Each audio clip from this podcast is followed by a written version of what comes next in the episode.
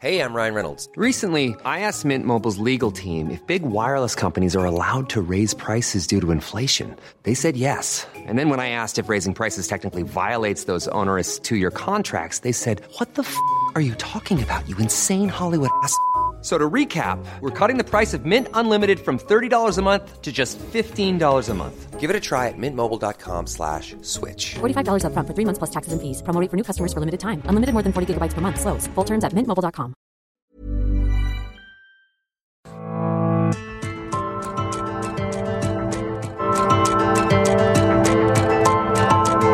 Heraldo Media Group presenta Me lo dijo Adela con Adela Micha.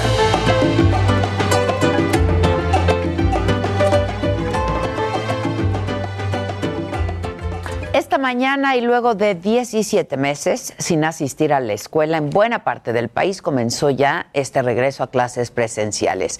Una decisión que no era fácil. Por un lado está el rezago educativo, el aumento de la violencia doméstica, los trastornos sin duda de salud mental y la deserción. Y por otro, el enorme riesgo sanitario que supone volver a las aulas. Hasta el 15 de agosto, más de 146 mil niñas, niños y adolescentes habían sido reportados como contagiados de COVID-19 en el país. Sin embargo, de acuerdo con el Fondo de Naciones Unidas para la Infancia, UNICEF, México es una de las 19 naciones en el mundo que todavía no regresaba a las aulas y advirtieron que de prolongarse esta situación, bueno, podría perderse toda una generación.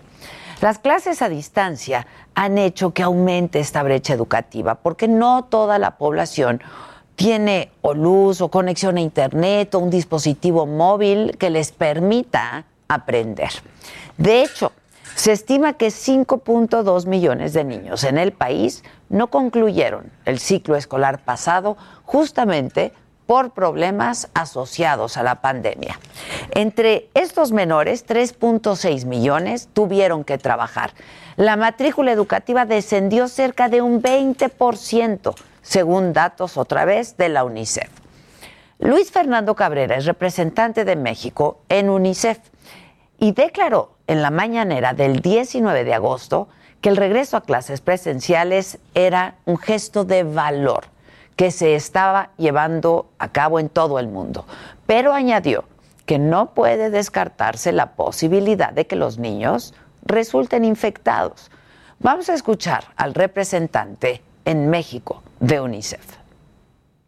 Quiero decir que este gesto que está haciendo el gobierno de México de promover el retorno a clases es un gesto de valor mundial. Eh, en el mundo entero se está celebrando esta, esta decisión. Por supuesto que pueden haber focos infecciosos, eso demos por descontado que es una posibilidad. El pasado viernes 17 de agosto, Delfina Gómez, la secretaria de Educación Pública, reiteró que el regreso a clases sería voluntario y enfatizó que se habían articulado esfuerzos entre distintos sectores del gobierno y de la sociedad civil para poder llevarlo a cabo. Vamos a escuchar. Es Delfina Gómez.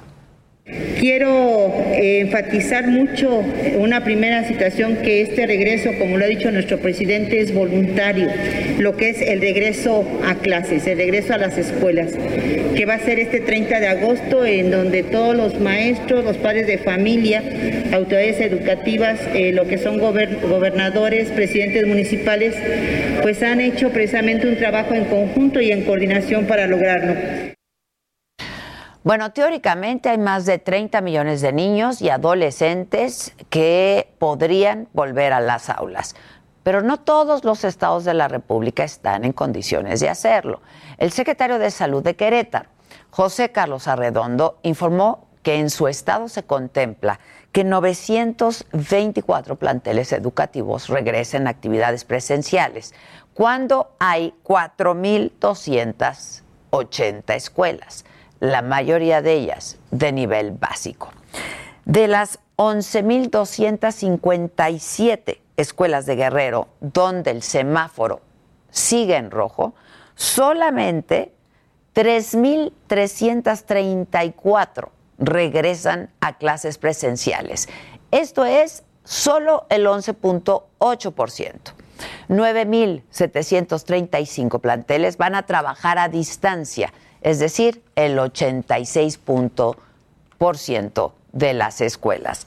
Y 188 instituciones van a llevar a cabo un esquema híbrido. Esto fue lo que expresó justo ayer Heriberto Huicochea, secretario de Educación de Guerrero. Lo escuchamos. A partir de mañana tenemos el punto de arranque de lo que será el regreso a las aulas y que inicia prácticamente primero con las clases a distancia, donde está la gran mayoría de clases a distancia, después lo que es el sistema o la modalidad híbrida y posteriormente estar de manera presencial. En Oaxaca, 3.132 instituciones educativas públicas y privadas inician de manera semipresencial el ciclo escolar. En cambio, en la Ciudad de México, la jefa de gobierno, Claudia Sheinbaum, informó que el 99% de los planteles está en condiciones de volver a clases presenciales, pero que no sabía todavía cuántas escuelas habían acordado regresar a las aulas. Esto lo dijo Claudia Sheinbaum el jueves pasado. Nosotros sabemos que la gran mayoría, inclusive la información que tenemos es que la gran mayoría de los consejos técnicos de las escuelas tomó la decisión de ya regresar a clases. Y como ha dicho el presidente, es un tema voluntario, pero nosotros estamos convencidos que el regreso presencial es fundamental para la salud integral de los niños y las niñas y por el derecho a la educación. Ahora, por el paso del huracán Nora, se tuvieron que suspender clases en Sinaloa y en Baja California Sur. Pero también hay conflictos políticos en torno al regreso a clases presenciales. La sección 7 de la coordinadora de la CENTE, quienes impidieron que el presidente ingresara a la mañanera del viernes en Tuxtla Gutiérrez, en Chiapas, y que lo increparon todo el fin de semana, reiteró en un comunicado que se oponen al retorno presencial a las aulas en este momento y en estas condiciones. Añadieron que en Chiapas se iniciará el ciclo escolar bajo las modalidades con las que han trabajado y acordado con los padres de familia desde sus escuelas y comunidades. Además, lamentaron que el presidente, en lugar de establecer un compromiso formal de diálogo, descalificara y creara, dicen, un discurso que puede justificar la represión al movimiento magisterial. El panorama para este regreso a clases presenciales es inquietante. No solo porque coincide con el alto número de contagios de COVID-19 que se mantiene en nuestro país, sino que además muchas escuelas, la verdad es que no cuentan, antes no lo hacían, con las condiciones necesarias para llevar a cabo una vuelta a las aulas segura. Era necesario, sí, regresar a la escuela, pero también es indispensable garantizar la salud de los estudiantes y del personal educativo. Esto es Me lo dijo Adela, yo soy Adela Micha y ya comenzamos ahora también por la cadena nacional del Heraldo Radio.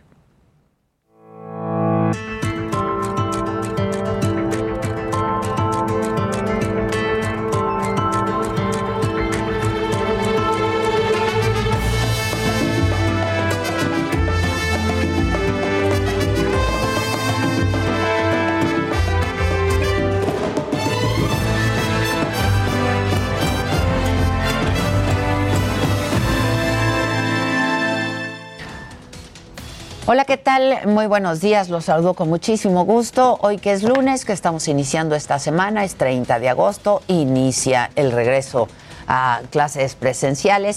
Le damos la bienvenida a todos quienes nos sintonizan en este momento por la cadena nacional del Heraldo Radio. ¿Qué pasó hoy en la mañanera? Bueno, pues se habló justamente de este regreso a clases presenciales. El presidente se enlazó eh, desde Palacio Nacional con varios estados con los que pudo del país para supervisar el retorno a los salones e insistió en que los niños no corren riesgo alguno, dijo, ante el COVID-19.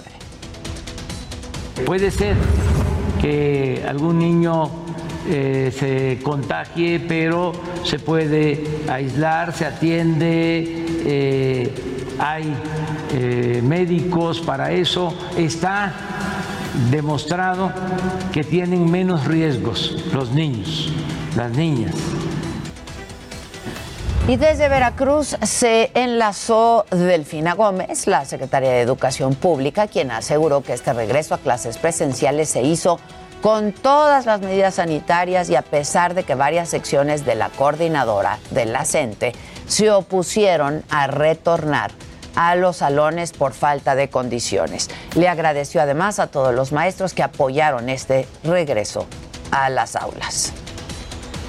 También quiero agradecer mucho a CONACID que nos ha hecho favor de precisamente entregar lo que es gel en las escuelas en donde todavía no se tiene agua por diferentes causas, así como también cubrebocas a Insabi.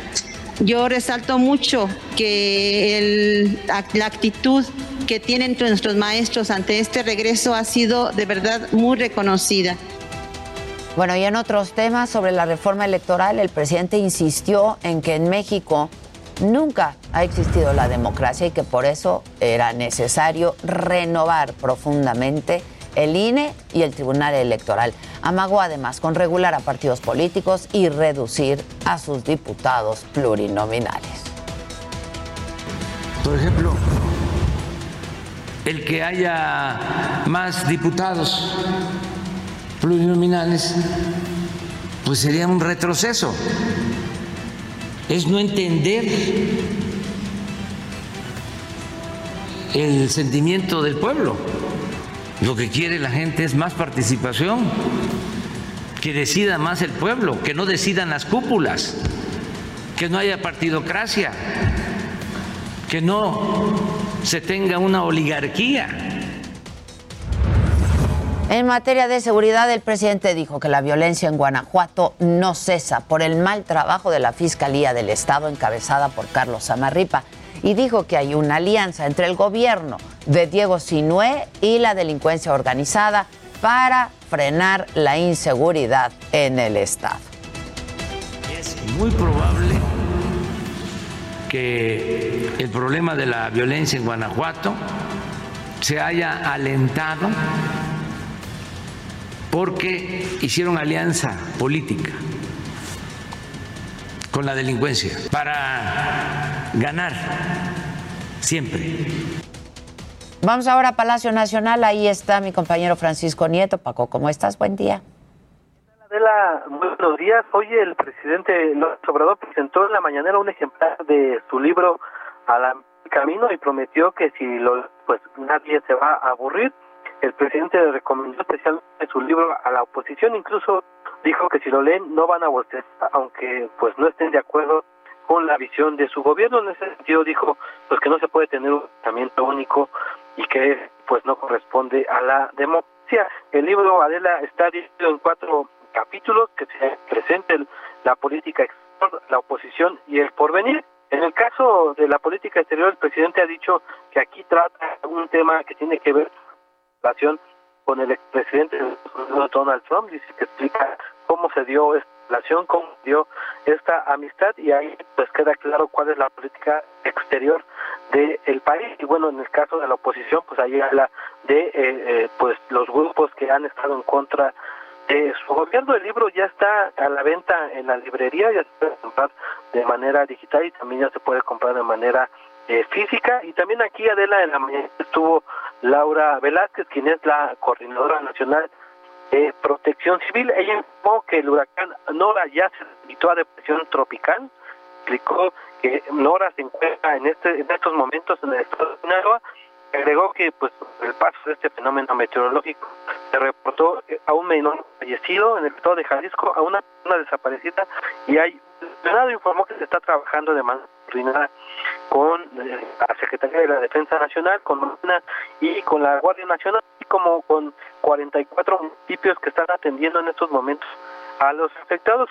Eh, le explicó que todavía se está haciendo un recuento de lo que dejó atrás este fenómeno que dice la coordinadora, pues ya se debilitó a depresión tropical. Pues es parte de lo que hoy sucedió en esta mañanera de la. Gracias. Estaba un poco entrecortada la, la se escuchaba con entrecortada la comunicación. Ha de ser la austeridad Yo creo que hay que cambiar el equipo aquí también. Vamos ahora con mi compañero Israel Lorenzana, porque hace unos momentos hubo jaloneos hasta golpes en las calles de Tacuba y Allende, en el centro. La alcaldesa electa de Álvaro Obregón es Lía Limón y resultó herida. Adela, muchísimas gracias. Pues efectivamente recibió un golpe muy severo en la nariz, Lía Limón, quien es alcaldesa electa de Álvaro Obregón, en esta protesta que se desarrolla aquí en calles del centro histórico. Y es que un numeroso grupo de simpatizantes de los partidos de oposición en el Congreso de la Ciudad de México se manifiestan sobre el ex central Lázaro Cárdenas y además también hay elementos de la Secretaría de Seguridad Ciudadana. Ya se han instalado vallas metálicas para evitar que los manifestantes ingresen a las calles precisamente de Allende y Donceles. Los simpatizantes Adela de partidos como el PRD, el PRI y el PAN buscan que no se lleve a cabo la última sesión en el Congreso, ya que señalan que los diputados de Morena buscan aprobar algunas leyes que van a afectar a la ciudadanía porque no se tomaron en cuenta todos los grupos políticos.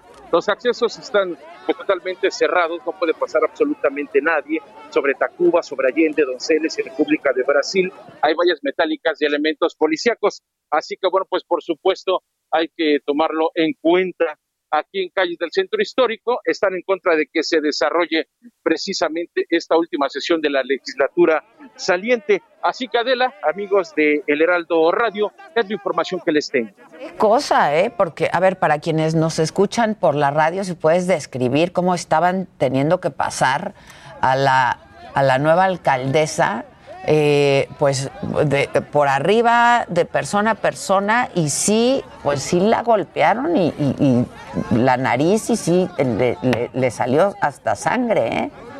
Así es, Adela. De hecho, bueno, le ayudó un poco, y si se puede mencionar así, el cubrebocas que portaba, pero en efecto estaba prácticamente de simpatizante en simpatizante. Le dieron un golpe, alguien mencionaba que le habían lanzado una piedra o un objeto, lo que sí era evidente es que tenía pues eh, sangre en la nariz, no sabemos si tenía rota la nariz, lo que sí es que había mucha sangre en la nariz. Ella, por supuesto, comenzó a replegarse. De hecho, ya la han retirado de esta zona. Fue valorada por paramédicos del Escuadrón de Rescate y Urgencias Médicas, Lía Limón, quien es alcaldesa electa de Álvaro Obregón. También por aquí andaba Santiago Tabuada, Adela, y precisamente estaban en apoyo a los simpatizantes que se manifiestan el día de hoy aquí en calles aledañas del Congreso de la Ciudad de México. Pero bueno, quien llevó la peor parte precisamente fue la alcaldesa electa de Álvaro Obregón al recibir este golpe en la nariz que fue muy aparatoso, muy llamativo porque empezó a salir sangre de sus fosas nasales, Adela. Qué cosa. Bueno, gracias Israel, estamos atentos.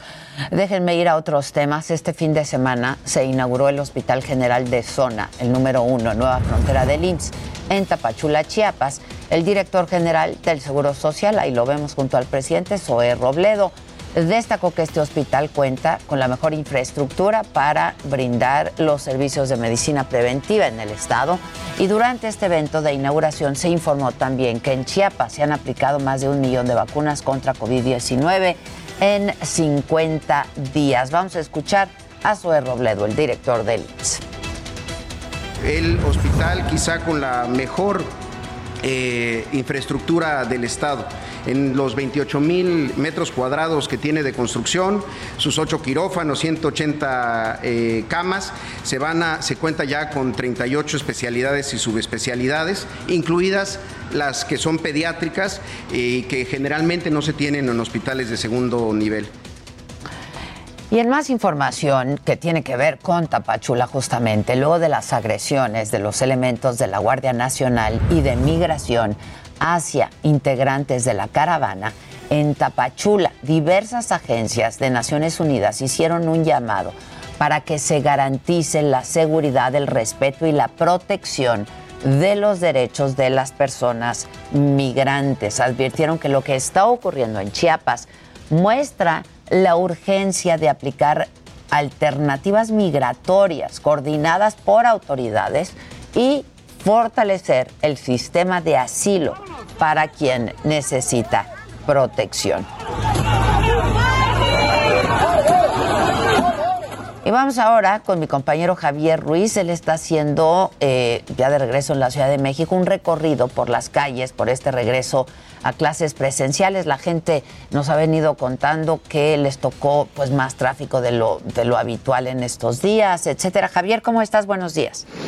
Muy bien, Adela, ¿qué tal? Te saludo con gusto y efectivamente, como bien lo mencionas, pues en este regreso a clases, pues también se ha incrementado el aforo de automovilistas bastante notable a comparación de días o meses anteriores. Prácticamente, pues ya en varias arterias hemos hecho un recorrido y la circulación pues bastante complicada, principalmente en este caso la avenida Chapultepec, donde el avance pues esa vuelta de rueda, aunado a ello pues también en algunos puntos que hemos detectado pues escuelas, algunos padres de familia pues se tardaron en descender a sus hijos y esto provocaba pues algunos congestionamientos viales, principalmente sobre la avenida Chapultepec, donde podemos observar pues ya el avance es un poco complicado, a vuelta de rueda en algunos puntos, de la misma manera sobre el eje 1 poniente, la avenida Bucareli hemos encontrado avance complicado, en este caso también la avenida Sevilla ya con avance lento, una vez que se deja atrás la zona del Paseo de la Reforma y para quien desea llegar a la incorporación con la avenida Chapultepec o más adelante para continuar hacia el perímetro de la colonia Roma. Así que hay que tomarlo en cuenta, salir con anticipación. Algunos contratiempos que también hemos podido observar es en la colonia de la colonia Roma sobre insurgentes donde el avance ya es lento desde Chapultepec y para quien desea llegar hacia el perímetro de la avenida Baja California y finalmente el viaducto también con problemas viales desde el eje 3 Oriente y para quien desea llegar hacia la calzada de Tlalpan o bien para continuar a la avenida de los insurgentes, bastantes problemas viales, así que hay que tomarlo en cuenta y también salir con anticipación. De momento, Adela, ese es el reporte que tenemos. Gracias. Y sobre el regreso a clases en el país, en medio de un fuerte operativo sanitario contra el COVID-19, les decía, un millón 700 mil alumnos van a volver a las aulas de manera presencial o híbrida en Puebla. Vamos allá con Jesús Lemos. ¿Cómo estás, Jesús? Adelante. Adela, muy buenos días, también buenos días al auditorio. Y efectivamente esto se mantiene en medio de una tercera ola por el alto número de contagios y aunque por varias semanas la Secretaría de Educación Pública aquí en Puebla planificó este regreso a clases, fue evidente que no existió el ingreso esperado a las diversas aulas del territorio poblano, principalmente aquí en la capital poblana, portando en todo momento un cubrebocas, incluso hasta doble prenda, además de caretas, fue como los alumnos fueron llegando después de 17 meses a las diversas escuelas del territorio poblano donde ya eran esperados por sus profesores para poderlos sanitizar, colocarles el antibacterial, además de tomarles la temperatura. Es importante destacar que en las últimas horas y con base en los datos de la Secretaría de Salud del Gobierno de Puebla, durante este fin de semana se confirmaron un poco más de 1.400 contagios de COVID-19 y lamentablemente 65 defunciones, que de esta manera ya se hace este llamado por parte del gobernador Miguel Barbosa Huerta para tener fe en este regreso a clases y en el programa que ya implementó la Secretaría de Educación Pública para este regreso de un millón setecientos mil estudiantes aquí en el territorio poblano Rela. Muy bien, muchas gracias Jesús. Vamos ahora a Michoacán. Charbel Lucio nos tiene la información de este regreso a clases. ¿Cómo estás, Charbel? ¿Qué tal, Adela? Buenos días. Te platico que debido al adeudo eh, de las dos quincenas de agosto que mantiene el gobierno de Michoacán con integrantes eh, de la eh, Coordinadora Nacional de Trabajadores de la Educación, cerca de 28 mil maestros y trabajadores pues no iniciaron el ciclo escolar este lunes. La Secretaría de Educación en el Estado dijo que son un total de 75 mil 352 maestros de nivel básico. Sin embargo, de estos, eh, de 28 a 30 mil eh, se les adeudan los pagos de salarios, bonos y prestaciones, por lo que desde semanas pasadas el magisterio michoacano eh, inscrito en la nómina estatal advirtió que no iniciaría clases ni siquiera de manera virtual, de manera general debido a las disposiciones sanitarias. Ninguna escuela de nivel básico está autorizada para iniciar clases presenciales, únicamente vía remota, pero en el caso de las escuelas donde estén al frente docentes con plaza estatal, el regreso a las labores escolares será eh, hasta que la autoridad garantice estabilidad en entrega de pagos. Así lo anunció eh, previamente la CENTE Michoacán, por lo que hoy pues únicamente regresaron escuelas de nivel básico privadas y escuelas públicas y privadas del nivel medio superior y superior en Michoacán.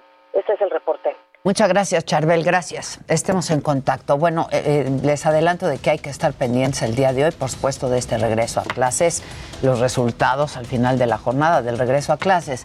El INE presenta el Índice de Desarrollo Democrático de México, donde van a evaluar cuáles son los avances y los desafíos que la democracia enfrenta en nuestro país. La Secretaría de Economía va a inaugurar la Semana Sur-Sureste para ayudar eh, a que las pymes se integren a las cadenas productivas nacionales y globales, sobre todo en el marco del impulso del TEMEC. ¿De qué hay que estar atentos en el mundo? Bueno, el Consejo de Seguridad de Naciones Unidas está reunido para dialogar sobre Afganistán este fin de semana. El Estado Islámico de Afganistán intentó llevar a cabo varios atentados en Kabul. Mañana se vence el plazo ya para que Estados Unidos termine de retirar a sus tropas de territorio afgano. De todo esto... Heraldo Radio. Continuamos en Me lo dijo Adela.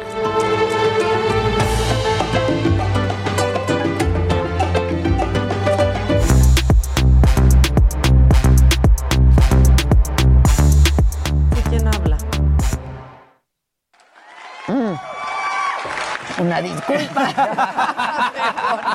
¿Qué te ríes? Es lo más divertido, Pues sí, es estaba claro. dándole un traguito al venenito. Este, pues ya estamos todos a la mesa, la mesa está puesta y servida. Con el señor de la casa, Luis Geige, mamáquita que ya está de regreso. Buena Muy de verde, que es el color de moda, marcando tendencia. Pues es que como siempre me dicen, ¿cómo estás con Adela? ¿Estás muy verde? Hoy les di la razón. Sí, Hoy- les di la razón. Ajá. Hoy les di la razón. Mi querido Casarín y mi querido Jimmy. Buenos días, mi querida Ade. Este, sigue, sigue este, el ejemplo de mamáquita. Sí, no me urge, pero Una bronceadita. a que yo pueda pedir unos días como la De hecho, a ver, Jimmy, es bien fácil. Mira, sales de aquí a mediodía. Exacto. Vas y te pones en tu terraza o en la Y azotea o donde Como- puedas, Como cuija, así tirada. aunque sea 20 minutos Claro. diarios. 20.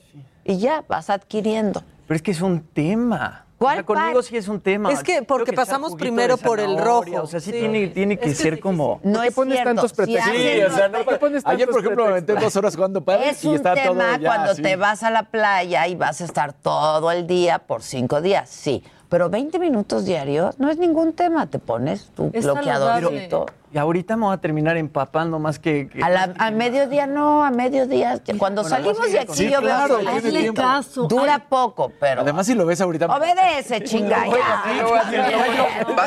Hay bono. En este programa hay bono por bronceado.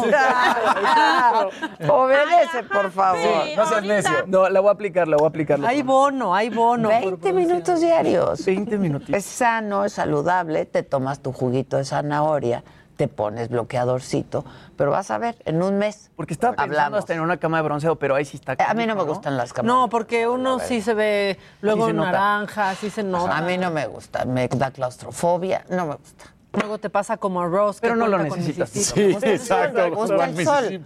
Y entonces, pues me gusta el sol y para mantener 15 minutos diarios. Ya. Y te, te echas 15 minutitos. Pero por supuesto, Más. 20. Pero para no parecer embalsamado sí hay que hacerlo, Jimmy. O sea, ya te hablo ahora desde este privilegio bronceado. Exacto. Pero uno sí parece embalsamado a veces. Macazuelos hablando. Exactamente. Exacto, exacto. Me va a durar Oigan, tres días. yo les quería dar una nota muy interesante que no sé si ya están este, enterados, pero Don Bergoles va a ser papá. Ah, ya podíamos Ya, decir. sí podríamos decir. Sí, feliz. Yo le pregunté, ya, ya Metió gol. Metió gol. Don Bergol es. Felicidades. Muchas- muchas No, gracias. Yo creo que es la, la alegría más grande del mundo. Este, entiendo que ya llevaban algún tiempecito Sí. tratando eh, y que ya finalmente lograste hacer bien tu trabajo. Exacto, exacto. Yo, yo fui el que ya por fin. Felicidades. Felicidades. Muchas Aprovecha gracias. para dormir ahora. Exacto. ¿no? Porque a partir del nacimiento, Sí. Mírame. nunca más.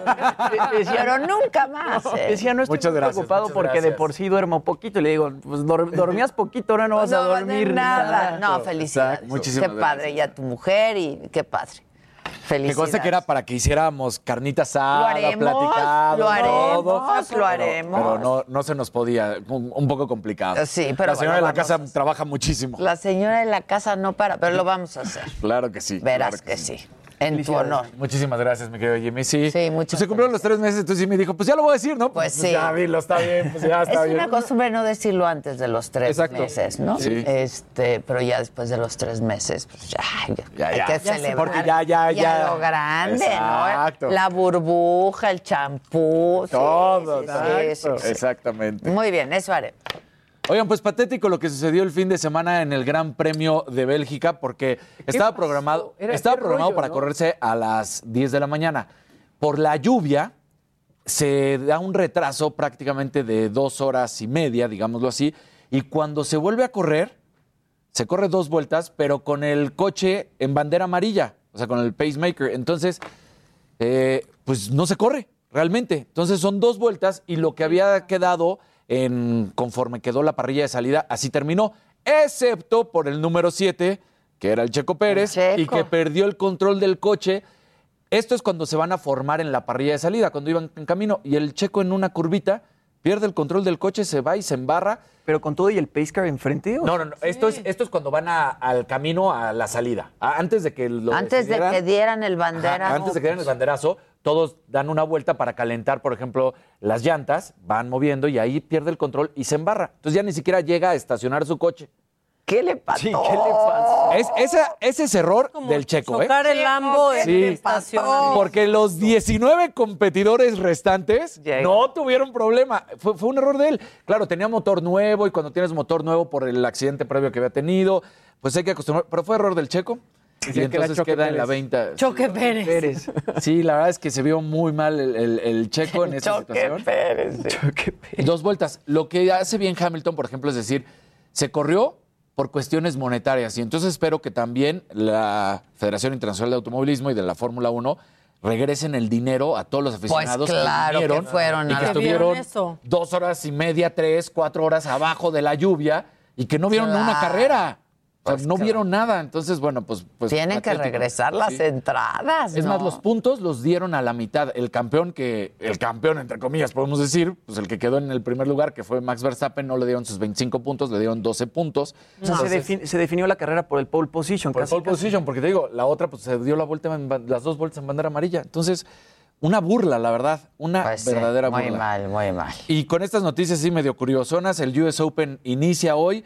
Eh, es el cuarto y último Grand Slam de la temporada. Djokovic puede hacer algo que no se hace desde 1969, ganar los cuatro Grand Slams en el mismo año, que sería, por supuesto, el Abierto de Australia, el de Francia, que es Roland Garros, y Wimbledon, que es el inglés. Entonces vamos a ver.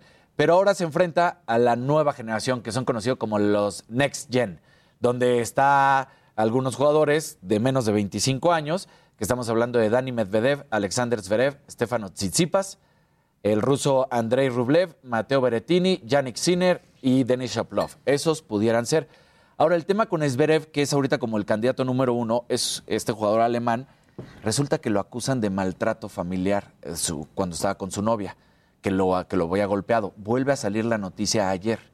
Y él dice, a ver, esto se fue a juicio y se demostró que soy inocente y esta, que también es tenista, me quiere seguir perjudicando. Ya todo está en mis abogados, tanto abogados alemanes como estadounidenses, porque todo se demostró que está claro. ¿Por qué se hace tanto ruido? Porque en el tenis, a diferencia, por ejemplo, de la NFL y de otros deportes, no hay una regla de conducta. De cuando hay. Ah, ok. Ya sabes, de cuando se golpea o algo, que suspenden a los jugadores, en el tenis no pasa nada. O sea, él dice, a ver, yo estoy a favor de que si se crea una regla, pues suspendan a los jugadores, pero yo soy inocente, a mí me están inculpando y ya quedó claro que yo no tuve nada que ver en ese caso con Pero la ex sigue la ex dando sigue, lata. Y viene desde el 2019, ¿eh? Pero ya se desestimó y ya se demostró, pero ella sigue diciendo que, que la, go- la- que la golpearon. Y dicen, no, pues yo salí inocente, no, no golpeé y quedó claro que no tengo nada que ver. Ya. Entonces, bueno, pues ahí está este caso más o menos. Y para que vean que no nos olvidamos de las mujeres y que decían, no, pero no va a estar Serena, Naomi Osaka, la japonesa, es la campeona vigente. Ella va a estar presente, estará la australiana Ashley Barty, eh, Victoria Zarenka y Arina Zabalenka. Así que el cuadro femenino sí tiene de lo mejor. Ahí sí no hay dudas. Ya estás. Buenísimo. Ahí está. Bueno, yo les, les cuento un poquito de Donda de Kanye West. Este es su décimo disco de estudio y bueno, pues a Kanye West le gusta jugar un poquito con el público. Pasaron cinco semanas, él ah, había anunciado Donda para salir antes, lo pospone, lo pospone otra vez, hace unas presentaciones en el Mercedes-Benz Mercedes-Benz Stadium de Atlanta, justamente hizo estas pues como escuchas con público para ver si funcionaba el disco o no funcionaba. Esta última fue en Chicago y pues dio muchísimo de qué hablar porque ahí vemos a Kanye pues básicamente prenderse en fuego y lo que sorprendió a todos es que salió Kim Kardashian en una de las canciones y salió vestida de novia con un vestido valenciaga. Tenemos que recordar que ellos se están divorciando, ahorita están viviendo un proceso de divorcio.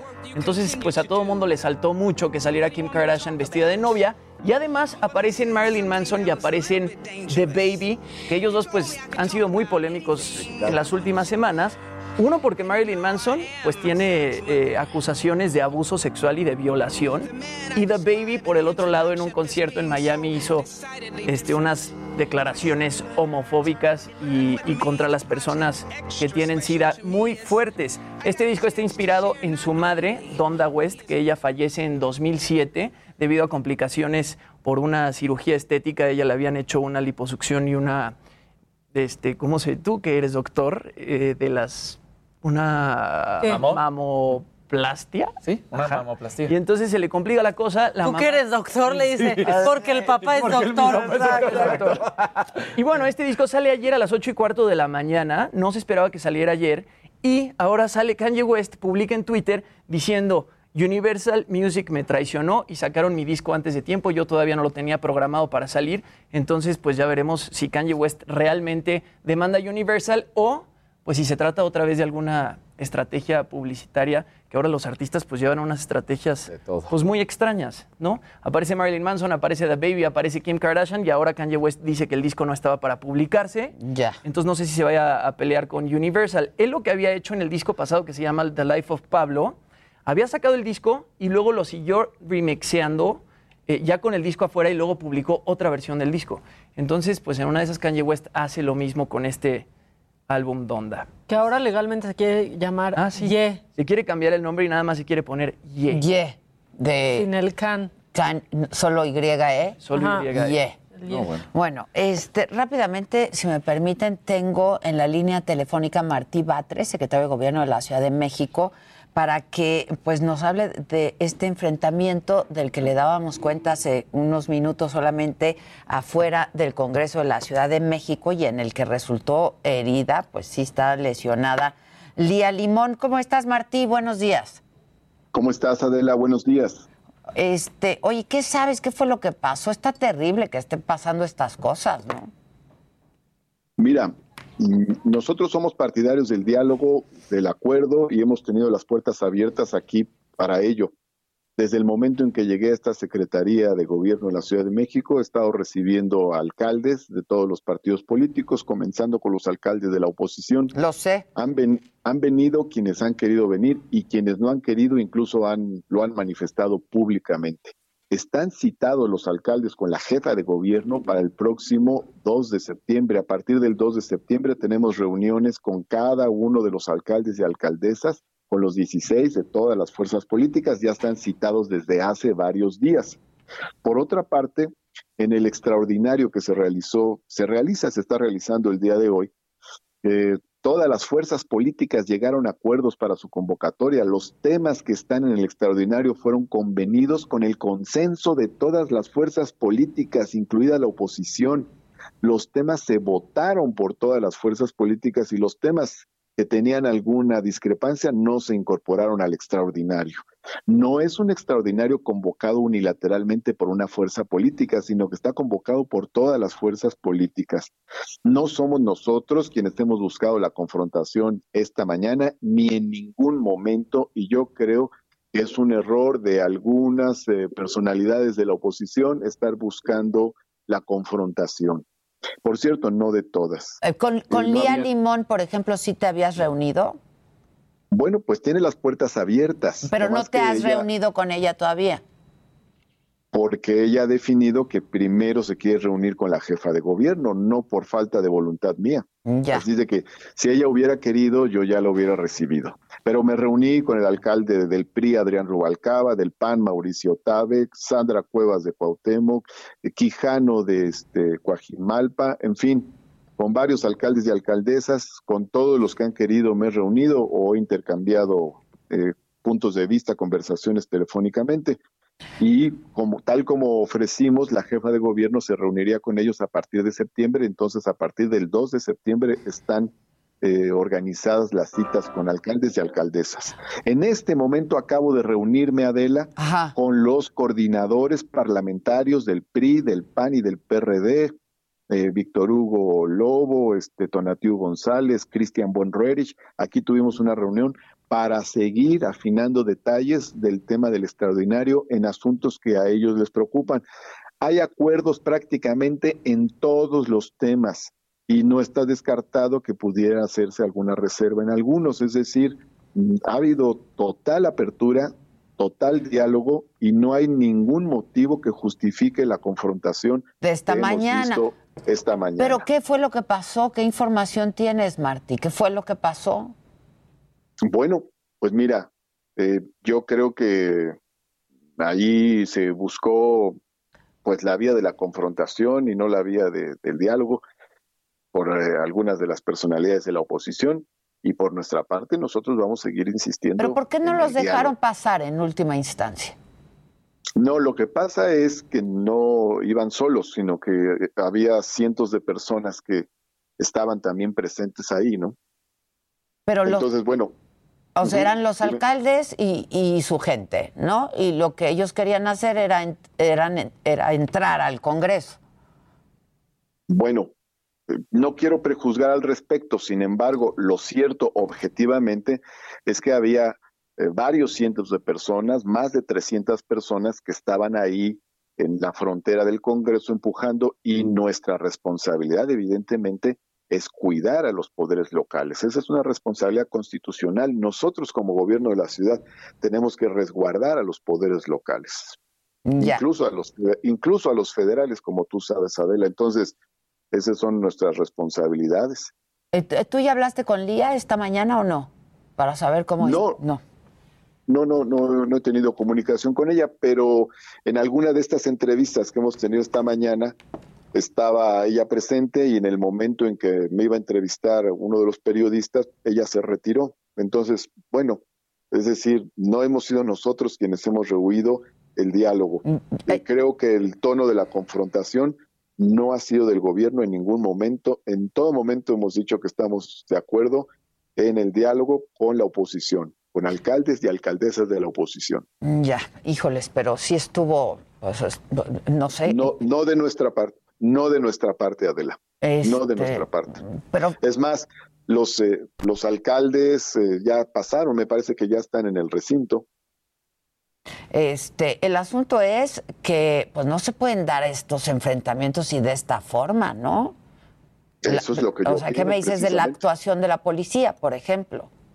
La, la policía en general ha sido muy cuidadosa. Incluso te voy a decir, como tú sabes, a veces tenemos aquí en la Ciudad de México movilizaciones muy complejas, muy complicadas, eh, este, con manifestantes que tienen determinado tipo de conductas y ni siquiera en esas manifestaciones la policía ha perdido el control de las situaciones. Eh, hemos, hemos visto situaciones en que las policías han resistido este, estoicamente y nunca han incurrido en eh, un acto de agresión, de violencia en contra de manifestantes.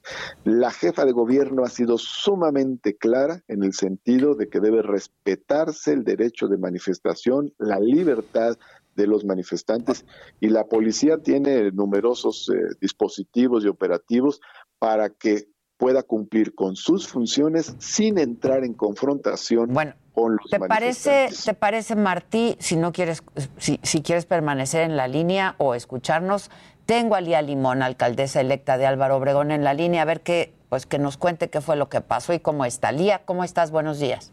Hola, Adela, me da mucho gusto saludarte y un saludo a toda tu audiencia. Pues sí, lo que vivimos el día de hoy fue lamentable. Nosotros hicimos una conferencia de prensa afuera del Munal, donde explicamos por qué estábamos en contra de este periodo extraordinario que están iniciando en el Congreso de la Ciudad y donde explicamos los puntos con los que no estábamos de acuerdo, básicamente porque mermar nuestras atribuciones y nuestras facultades en tema de policía, en tema inmobiliario y seguirnos quitando presupuesto, afecta a los ciudadanos, a los más de cuatro millones y medio de ciudadanos que vamos a gobernar a partir del primero de octubre.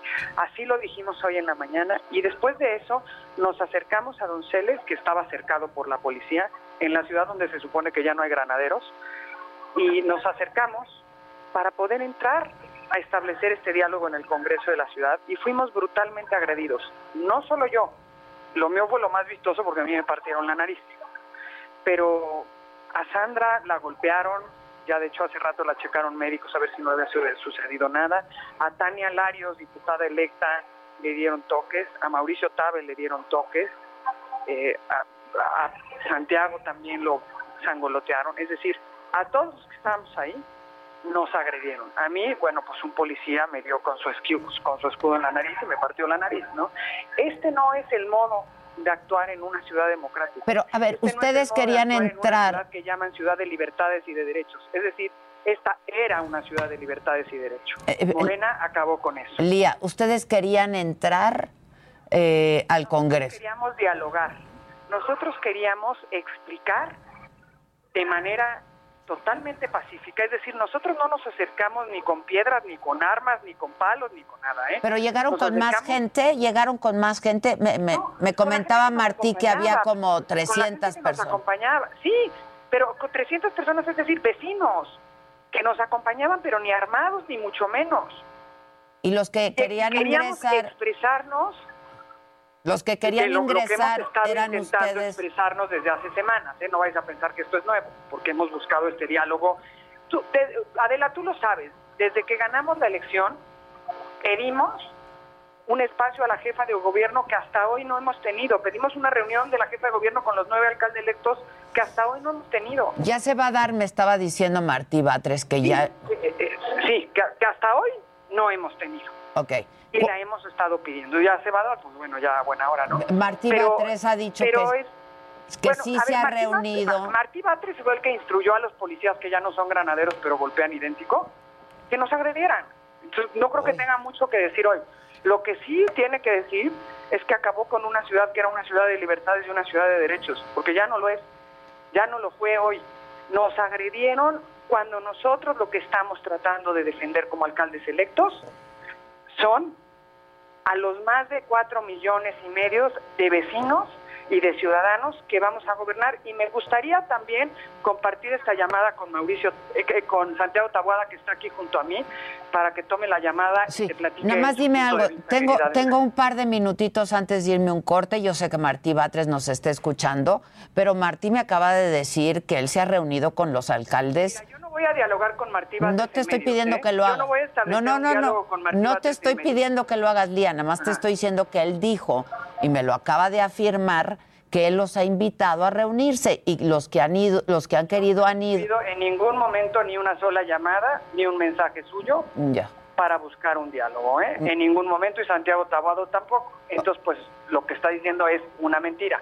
Ahora, me gustaría dejarte en la línea a, A Santiago, ¿Estás bien? ¿Ya te atendieron y estás bien, Lía? Pues me tengo que ir a checar al médico al rato después de ir a hacer la denuncia correspondiente iré Ya. a checarme al médico y este y bueno espero no no no no me he sacado radiografía me pusieron ahorita en, en el Congreso de la Ciudad me pusieron una vendoleta y me duele mucho sí me duele pero pues no te puedo decir hasta que me la cheque Ya. como me la Vamos a estar atentos. Me pones Te a dejo- Santiago. te dejo a Santiago. Santiago, tengo un minutito y medio. Bien, ¿y tú? Bien, pues aquí, A ya, ver. ya en el Congreso. Este, ¿qué, qué, tienes que decir al respecto? Tú tampoco te has reunido con Martí. Martí me adelantó que ya hay fecha para que se reúnan con la jefa de gobierno. Este, ¿qué tienes que decir al respecto? Pr- Primero que, que aquí se ve todo el estilo del secretario de Gobierno en este operativo, en, en cerrar el diálogo con la oposición. Él podrá decir eh, que se convocó y que el consenso. Nunca a los alcaldes en este tema se nos consultó porque son leyes que afectan las facultades de las alcaldías. Y entonces esta cerrazón lo que provoca es esto. eh, el que hayan hecho un cerco como si nosotros hubiéramos pretendido eh, golpear a alguien del Congreso o, a ver, queríamos un diálogo institucional, cosa que no hemos tenido con él. Pero más allá de eso, nosotros nos interesaba este, sacar esto porque los afectados no son los alcaldes solamente, sino quienes viven en nuestras alcaldías. Y eso es lo que buscamos. Y pues bueno, insisto, eh, esa es la bienvenida de Martí Batres a la oposición de la Ciudad de México. Bueno, eh, lo tengo en la línea telefónica, no sé, tengo que hacer una pausa. Te agradezco, Santiago. Ah, ya no está. Bueno, a ver si quieres regresar a responder, a responder esto para que nos digas si sí fue, pues, un golpe proveniente de la policía, ¿no? De la Ciudad de México, el que le dieron a Lía Limón. Hacemos una pausa y volvemos con mucho más esta mañana de lunes. No se vayan. Heraldo Radio, la HCL se comparte, se ve y ahora también se escucha.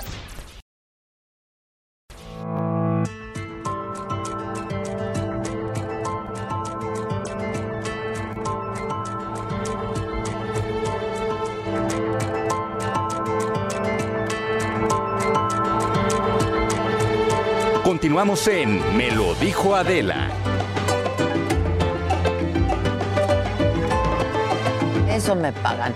Oigan, eh, tengo en la línea de nuevo a Martí Batres, secretario de Gobierno de la Ciudad de México, eh, sobre estas agresiones a Lía Limón.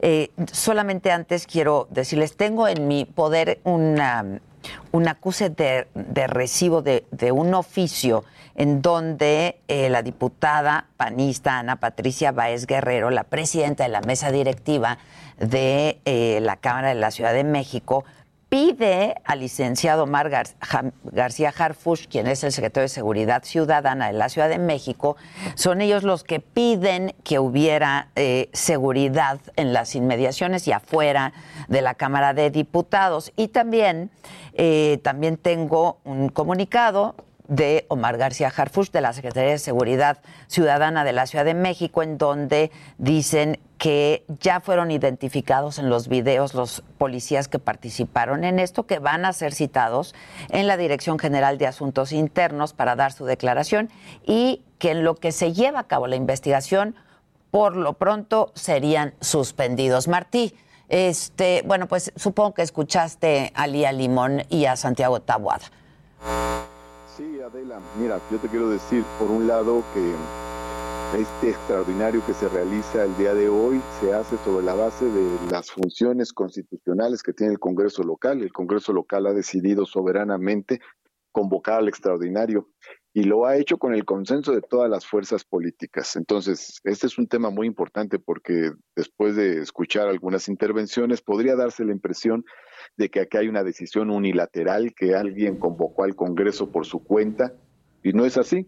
Fue un acuerdo de todas las fuerzas políticas, Morena, PT, PES, PRI, PAN, PRD, todos aprobaron la convocatoria al extraordinario y todos además aprobaron los temas para los cuales se convocó eh, este extraordinario. Por otro lado, también escucho que se dice que están en riesgo facultades de diversas instancias de gobierno. No es así. Es decir, eh, todo lo que se está discutiendo eh, se da en el marco del pleno respeto a las facultades de cada instancia de gobierno, de cada órgano de gobierno. No hay nada donde se cuestione las facultades que tienen las alcaldías ni ninguna otra instancia del gobierno de la Ciudad de, México. Por el contrario, se reafirman las facultades que tiene cada quien.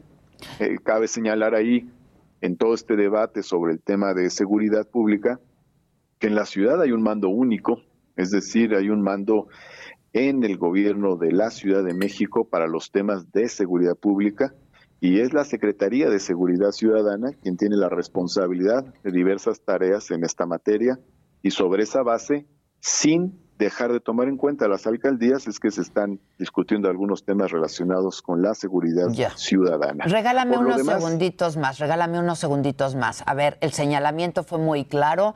Eh, dicen que fuiste tú quien mandaste, ¿no? Eh, pues un poco a, reventar esta, eh, el, el, que ellos quisieran entrar al Congreso, por un lado. Y por otro lado, tanto Lía Limón como Santiago Tabuada dicen que nunca han recibido convocatoria tuya para reunirte con ellos.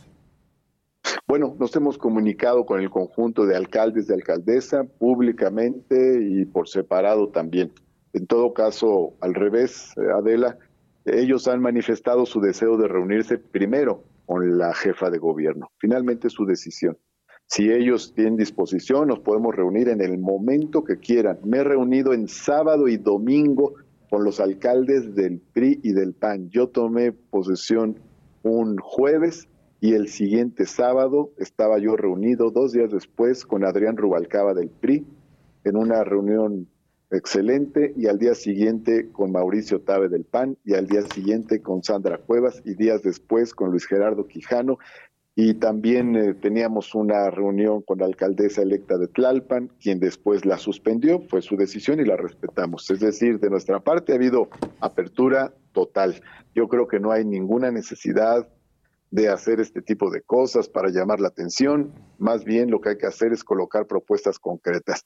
En el terreno de los acuerdos, Adela, tenemos acuerdo con la oposición, que está representada en el Congreso en todos los temas. El problema no es con nosotros, porque finalmente nosotros platicamos los temas que queremos ver con el Congreso, pues los platicamos con el Congreso. ¿Con quién debemos verlo, mi querida Adela? Los temas los vemos con los legisladores. Y no los vemos solo con Morena, sino que hemos platicado con los demás grupos parlamentarios también y hemos llegado a acuerdos en todos los temas, hemos zanjado eh, discrepancias en todos los temas. Realmente es muy extraño que exista este tipo de manifestaciones. Creo eh, que no hay necesidad de este, llamar la atención de esa manera. ¿Tuviste algo que ver con, esto? Propuestas innovadoras. ¿Tú tuviste en lo absoluto. Jamás eh, daríamos una instrucción para agredir a nadie, nunca, jamás daríamos una instrucción para agredir a nadie. Hay una instrucción de la jefa de gobierno de absoluto respeto a las manifestaciones y absoluto respeto a la oposición. Ahora, eh, la información que tienes y que coincide, supongo, con los alcaldes es que ellos llegaron de manera pacífica. Bueno, ellos llegaron a, ahí a las inmediaciones del Congreso, hicieron una conferencia de prensa, iban acompañados con cientos de personas en el evento. Que me decían que son los vecinos, pero en todo caso llegaron de manera pacífica. Hay que cotejar los hechos. Vamos viendo qué es lo que sucedió. Sale. Martí, gracias. Muchas gracias. Buen día. Muchas gracias, igualmente. Bueno, este, en este programa vamos este, pues de, del mantel a las sábanas y, ¿no? Hijos. Literalmente del mantel a las sábanas, porque está con nosotros Liliana Rodríguez, que nos viene a hablar del sexting, por si alguien tiene gusto por el sexting. O mensajes que borrar. o mensajes que borrar y de, tu nuevo libro, Liliana, que ya leí, por cierto, que se llama Entre Sábanas, justamente. ¿Cómo estás? Bien, bien, muchas gracias. Qué bueno. Es un libro de cuentos, ¿no? Este, que, es, ficción solamente o te basaste en información que de pronto te llega de gente, etcétera? Sí, fueron joyitas prestadas también. Ajá, siempre hay joyitas prestadas. ¿no? Sí. Eh, experiencias mezcladas, ¿no? A lo mejor los personajes son ficción, pero quizá yo participé. Sí, son cosas que pasan. Yo leí el libro y sí son cosas que pasan. Sí, ¿no? Sí, Uno se encuentra ahí varias veces. Eh, son, son, eh, son cuentos eróticos, ¿no? Este. Y sí, claro que te encuentras, por supuesto que te encuentras. no tienes ni que buscarte te, tanto, te ¿eh? encuentras y te vas. Y exacto. O no. O no. ¿O no? Este.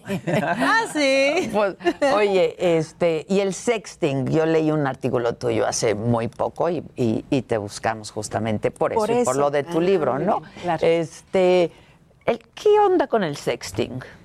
Él puede hablar mucho de eso.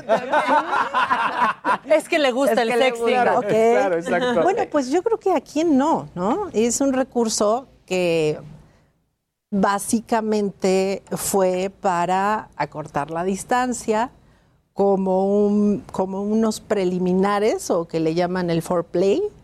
Los prolegómenos del amor. Exacto. Ajá. pues sí, claro. Entonces empezó con, con frases, ¿no? Eh, sugerentes, pero ya después, por los recursos que, las, que los móviles tienen, pues ya las fotos o hasta videos, ¿no? Y luego la pandemia. Y luego, Y la, luego pandemia, la pandemia. Este fue un espacio del tiempo muy ad hoc para que a lo eso. mejor es cuando la, la gente se siente quizá más cómoda sexteando, ¿no? Gente que a lo mejor pues hay cosas que de manera presencial o no dice, o no hace Claro, y en el claro. sexting se sienten como pues en una zona más segura para Más decir segura. ciertas cosas. Pero hay gente que no le gusta el sexting, ¿no? Eh, sí, hay personas que... Es que no lo conoce.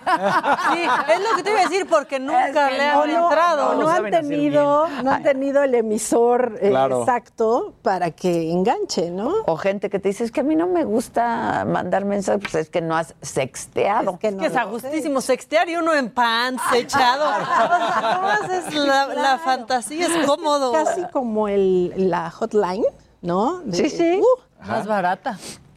Y, to- y todavía está pues también en boga, eh, pero esto es con voz, también los mensajes de voz pues son muy sugerentes, pero siempre escribirlo es, pues sí, es acogedor, ¿no? Literalmente. Por decirlo menos.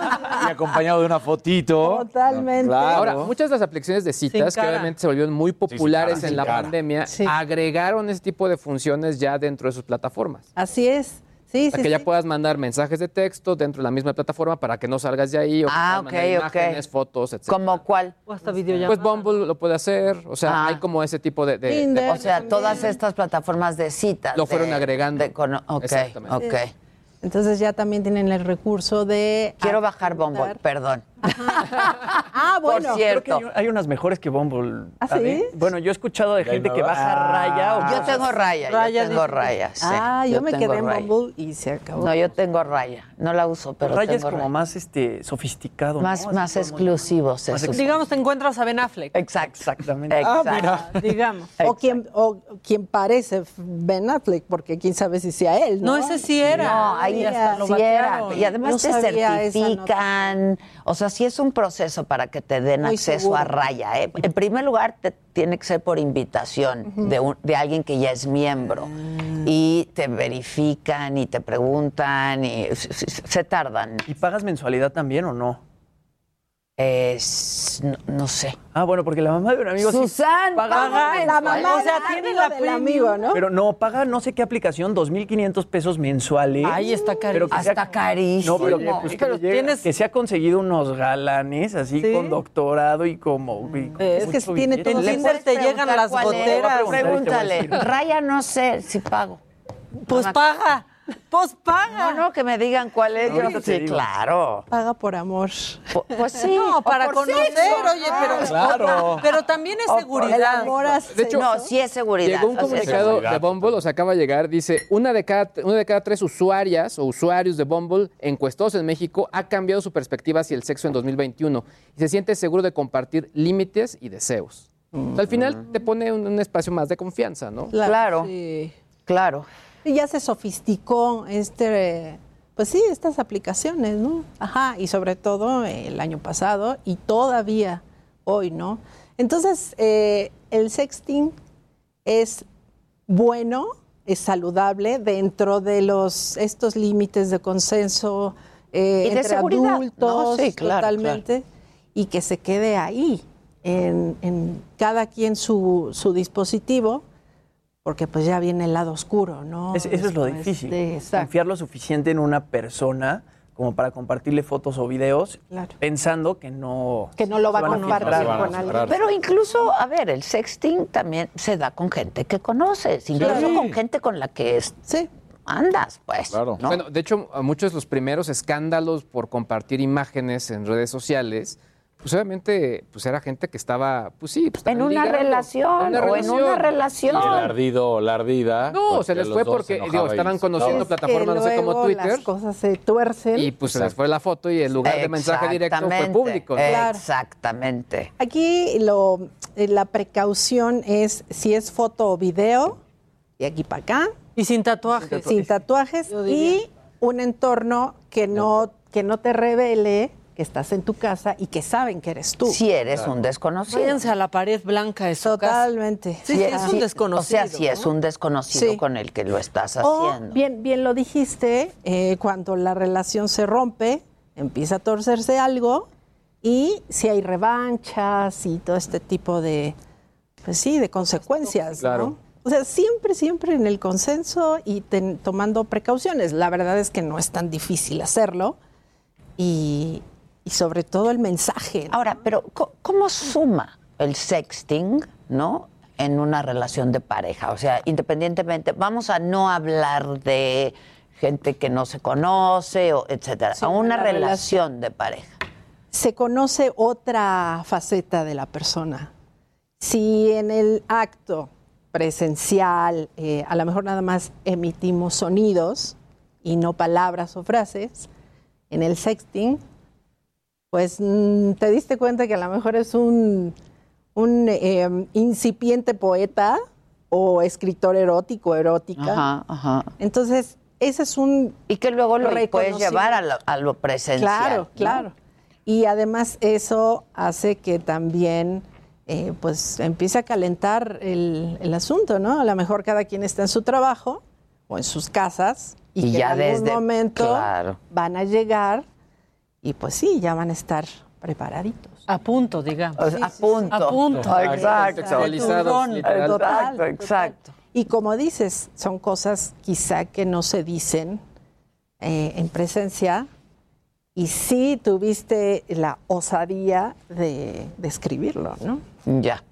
Que luego ya cuando se ven, o sea, cuando no tienen tanta confianza y ya le entraron al sexting porque Ay, se les como hizo fácil, penita, se ven ¿no? y es como de, ¿cómo, ¿y cómo estás? Hola. ¡Qué raro! Es que qué ¿Un tecito? raro. de- O no, ¿Qué o has rompes hecho? con eso. O ¿no? también, O, rompes con eso. Imagina, ya te dijiste llegas todo, más- todo, ya te enseñaste todo y llegas y, ay, Y te saludas de mano. sí. Buenas tardes, mucho gusto. Oye, ahora, este, hay quien dice que tu libro, yo lo leí, ¿eh? es un libro, insisto, de cuentos, es- cuentos eróticos, eh, raya en lo pornográfico. A mí personalmente no me lo pareció y en tu caso sería como soft porn. Vamos, las 50 sombras, pues Está sí es como heavy, ¿no? soft porn, ¿no? Este, Pero que esto es más real, más de lo cotidiano, ¿no? De personas que, pues de a pie, ¿no? no, lo otro es una gran fantasía.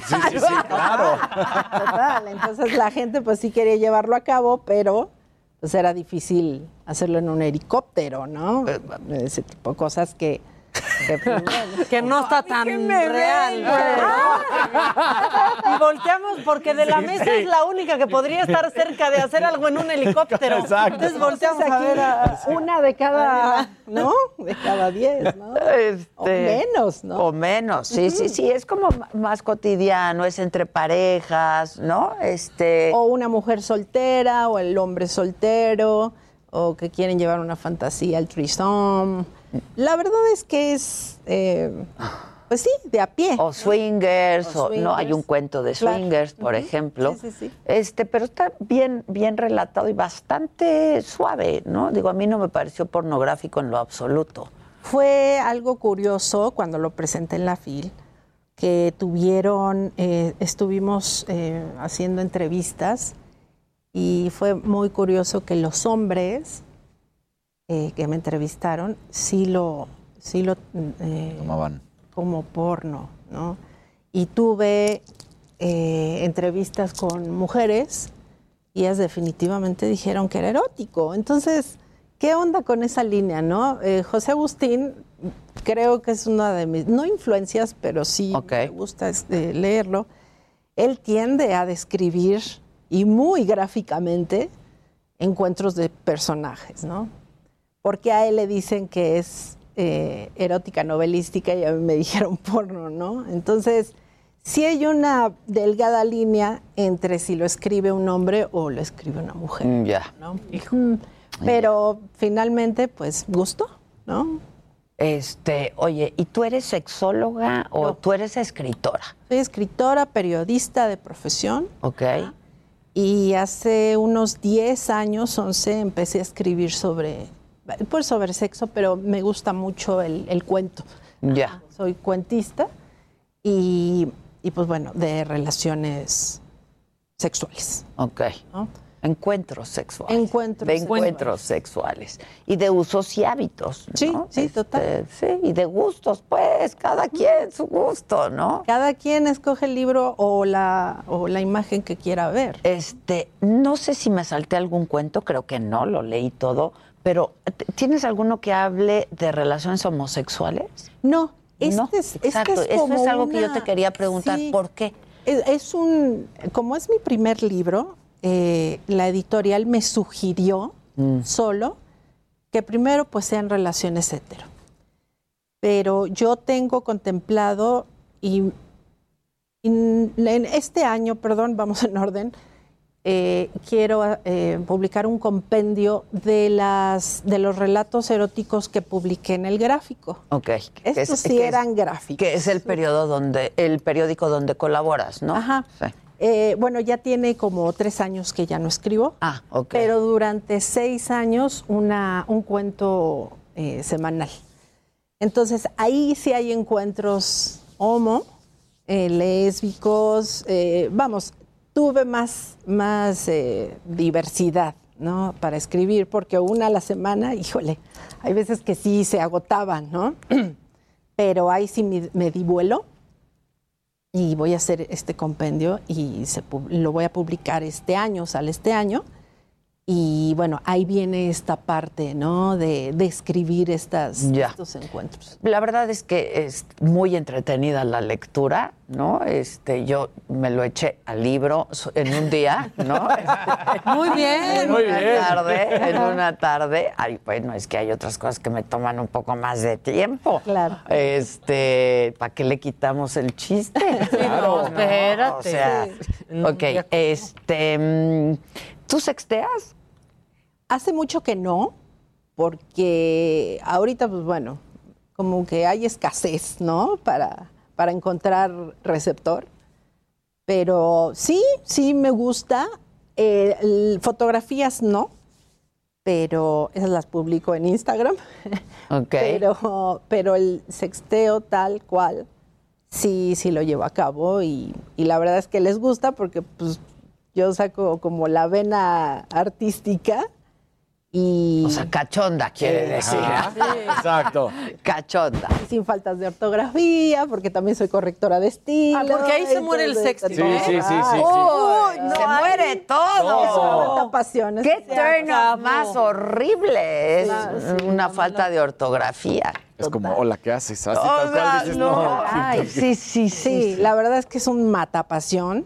Sí. Eh, pero, pues bueno, siempre uno trata, así como uno se viste, pues también hay que escribir, ¿no? Sí, lo que pasa es que también, para quienes no tienen muy buena ortografía, también si le piensas mucho o le googleas cómo se escribe esto, pues ya le Va el momento. Ya, ya se acabó, sí.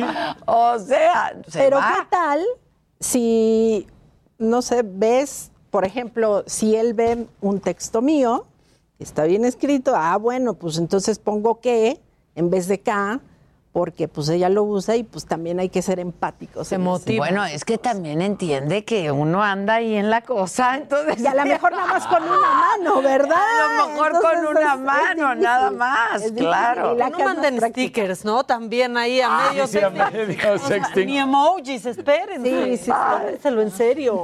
¿Qué tan libres somos para ese tipo de cosas? ¿Qué, qué qué has logrado este, documentar? ¿Qué tan libres nos sentimos en México, por ejemplo, En para México el sexting? somos el primer lugar en Latinoamérica y esto se detonó eh, en la pandemia. Incluso antes eh, ya habíamos eh, rankeado en el primer lugar de Latinoamérica. Potencia mundial. Sí, total. Está, Y- gracias. Exacto. ahí Sí. Que se les acaban los datos rápido al Oxxo por una recarga, pero sigan, bien! Claro. Se me acabó la pila, no, ching. No, ¿qué? No, o sea, Sí, entonces sí, sí, sí. se corren riesgos, ¿no? Sí, sí, Total. sí. Teléfonos más adecuados para el sexting. Exacto. Mayor batería.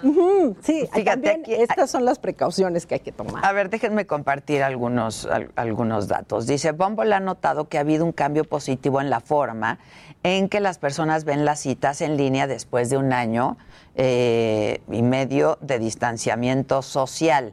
Las personas, y esto nos sorprende, eh, se han adaptado a estas nuevas formas de comunicarse, tener citas para encontrar y explorar conexiones significativas a lo largo de esta pandemia. Casi la mitad, 48% de los mexicanos encuestados cree que ya no existe un estigma asociado a conocer a alguien en línea. Siete de cada diez de los encuestados piensa que es posible enamorarse de alguien que nunca antes has conocido en persona, que no, que no lo conoces en persona. A más del 30% le gusta tener citas virtuales. ¿No? Este descubre que es más seguro convivir con una pareja virtualmente antes de reunirte con ella en persona.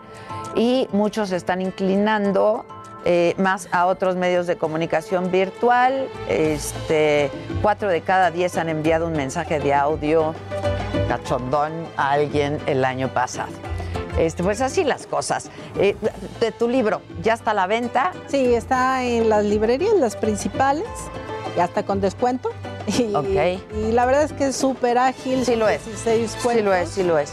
Y, lo puedes leer en voz alta para tu pareja y entonces ahí empieza este juego amatorio, Sí, ¿no? la verdad es que O por, de o- lectura. o- o- exacto, o por audio. Muchas gracias. No, Liliana gracias Rodríguez, el libro se llama Entre sábanas. Heraldo Radio. La HCL se comparte, se ve y ahora también se escucha.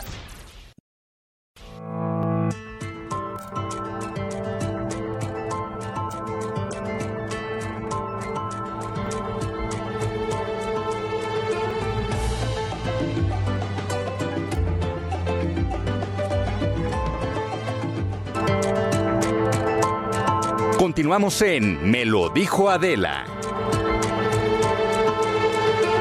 Bueno, ya estamos de regreso y vamos rápidamente con Israel Lorenzana a Ecatepec. Me hablan de cinco obreros que perdieron la vida porque una grúa les cayó encima. Israel, ¿qué fue lo que pasó?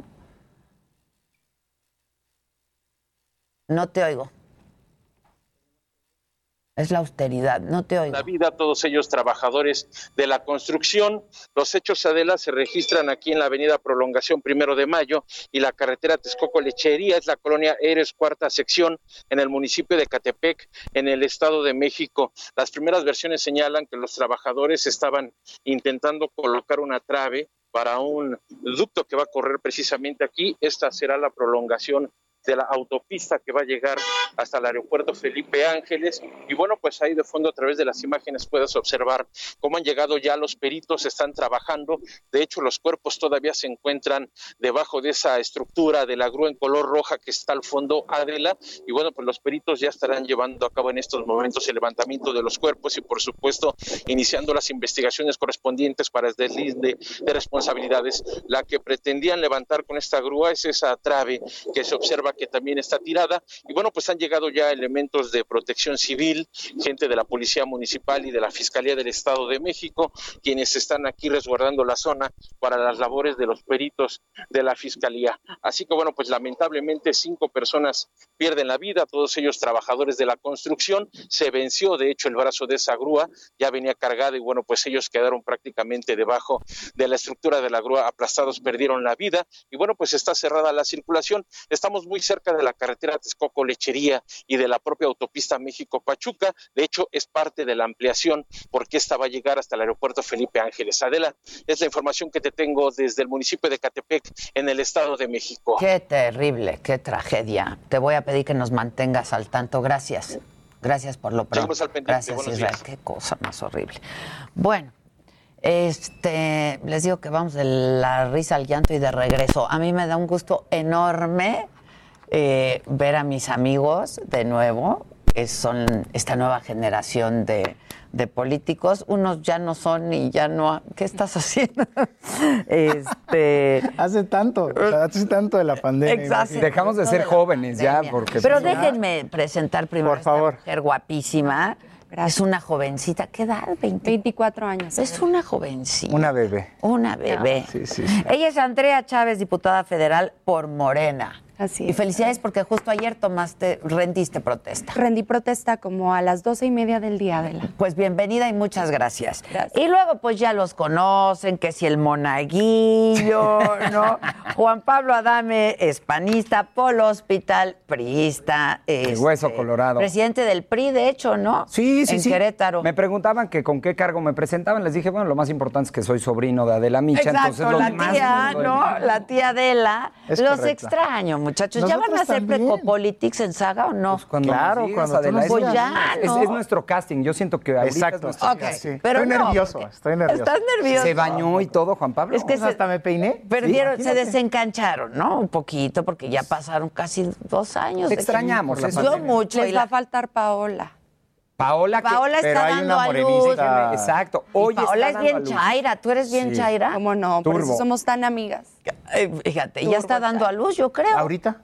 ¿Ahorita, ahorita? Ahorita. mismo.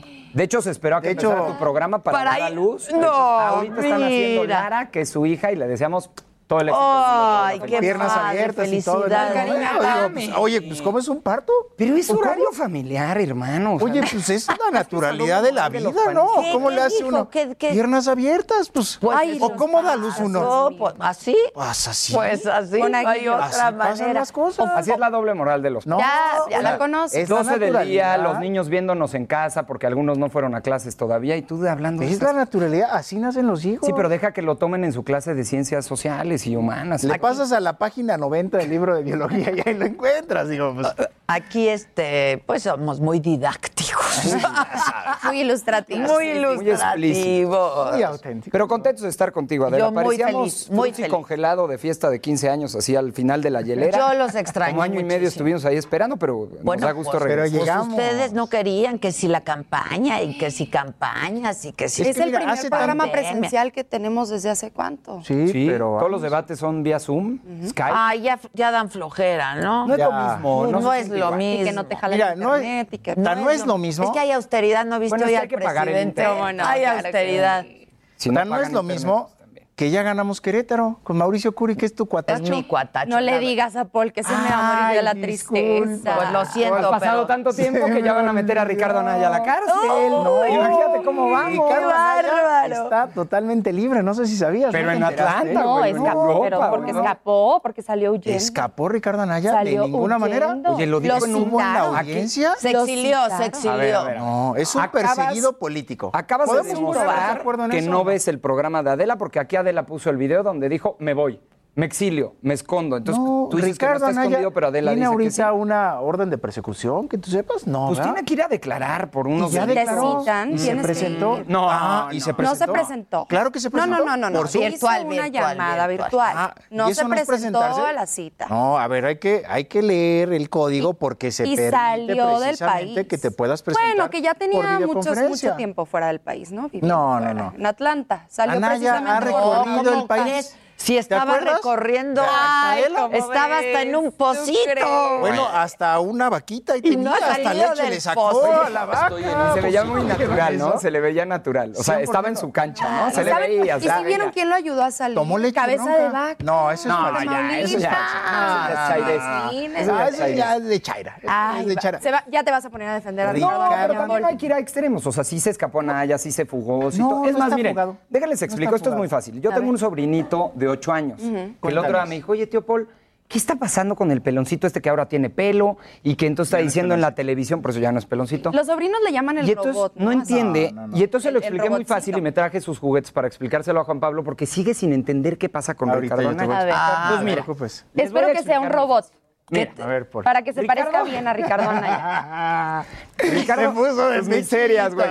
Ricardo Anaya dice, a Juárez lo persiguieron, ¿no? Entonces se pone así, del tamaño de Juárez. Y luego dice, a Madero también lo persiguieron. Puño y yo soy un perseguido político también del régimen. Los hermanos Flores Magón. Fíjate el tamaño de historia con el que se compara. Sí, sí. Y entonces de pronto aparece Así. Entonces le expliqué a mi hijo, a, a mi nieto, perdón, Ah, al sobrino. hay buena noticia, por No, saludos a la no, muñe. Sí, la muñe viendo la así. noticia en No. con Adela. Oye, ¿cómo Y les sale gusta el show, no? A los este tamaño. Y sale y dice, es que yo soy como Juárez, como Madero, como los hermanos Flores Magón, bueno, como Leopoldo, el que persiguen en Venezuela. Hermano, eres de este tamaño y ni siquiera el PAN, fíjate nada más, aquí qué bueno que hay un panista, ni siquiera el PAN, digamos en su conjunto Claro, al lo unísono, defender. lo defendió. Totalmente. Como que dijeron, oye hermano, esta No, es tu no, no, lucha. Porque hay dos corrientes, ¿no? Esta es tu lucha. está la corriente que lo defiende No, no, no, no, no, no, y está la corriente que dice no. me voy a meter a defenderlo porque igual y pasado mañana me toca a mí. Entonces a lo mejor con esto ya me entendiste, Juanito. Es que, el ver. tamaño de la oposición que representa Ricardo. Es Hoy. Ricardito, Sí, sí. o sea, y se compara así con Juárez y que fue perseguido, hermano. A ver, yo te voy a Ni decir el algo. panismo dijo, oigan, vamos a hacer esa causa Déjame nuestra, la utilizar- lucha. No, como que lo dejaron solito Bueno, con sus videos en Déjame YouTube. utilizar tus juguetes porque nos ayuda bots. mucho, nos ayuda mucho a entender Del quién nos lo está diciendo, porque es muy importante entender el mensajero. ¿Sale? Claro, ahora el No mensajero, es el representante de Acción es que vean. Tengámoslo vean, claro. Nos quiere poner con tamaños lo que está pasando con Anaya. El PRI. Bueno. Ah, espérame, espérame. Pues pero esto aquí sacó- estaba Peña, ¿no? Ah. O sea, ya vas a hablar del PRI, güey. Ahí está peinado, de rojo, papá. ¿Sabe dónde está Superman, escondido es tu? Superman. Bueno, bueno, Es tu pero es, Superman. es el más parecido, digamos. es todos. Superman. Bueno, nos lo quiere decir aquí el priista. Hay que recordar que el priista es esto en tamaño. Ay, O sea, sacamos los mismos votos. Lo que tú sacaste en votos en la pasada elección y que Yo no fui candidato, aquí. pero lo que sacamos en votos en general fue igual. No, general, sí, a nivel nacional sacaron prácticamente los mismos votos. De todo lo que gobernaban, de lo que eran en los 60 Oye, pero ¿no ibas a decir algo de Anaya? En los 2021. ¿Por qué no Ahorita voy a regresar. Por eso primero el mensajero. Pero ¿por qué O sea, no te comportas como Marco Cortés, que todo el día nos chulea al PRI? O sea, tú eres, tú eres el que dice, la tamaño. Guácala, qué el rico. tamaño. Pero ¿por qué se pelean si, si están Exacto, en no entiendo, Adela. Yo solo le quiero decir. Están en El alianza. mensajero Le es de este tamaño. es- es engendro de cuando el pan es Lo que este pasa es que se están peleando porque es este no tamaño. saben qué partido va a imponer al candidato presidencial en el verdadera 24, si el PRI, que Ah, ya no pesa bueno. nada, Ah, eso o si el que haya- PAN, cuyo candidato es, Mira, la verdad, qué bueno que lo dices, porque la verdadera competencia del 2024 es entre el PAN Este era y Peña. entre Morena. A ti, priista, te dejamos acá. Y en una de esas nos vas a poder acompañar. Sin el Pero PAN, nosotros sin el PRI, ustedes no pesan nada. Juan Pablo. Aquí Juan está Pablo Morena dice- y aquí está el PAN. Juan Pablo le dice, Superman no, una- y Thanos. una alianza para ponerlo en términos de cómics. Pripan y dice, sí, sí, guácala, qué rico. O sea, así, así las Pues Bueno, es que dejen con- hablar Andrea con ya, ¿no? asquito, ¿Para con qué me traen Andrea? oye. Siempre. A ver. Con A los pianistas les encanta el show y más con el tema de Ricardo Anaya. A ver, Paul últimamente en sus presentaciones en medios de comunicación ha estado Gracias muy, muy, muy defensor del pueblo de México y atacando a Ricardo Anaya. No, Juan no Pablo nunca se atreve a defenderlo del todo porque ¿A quién, Anaya? la verdad es que No, siempre. no te puede ir muy bien defendiéndolo. Una, el PRI va no va a poder imponer al candidato presidencial en el 24 porque no tiene la fuerza necesaria Eso y va a tener sabemos. que ir en alianza con el PAN.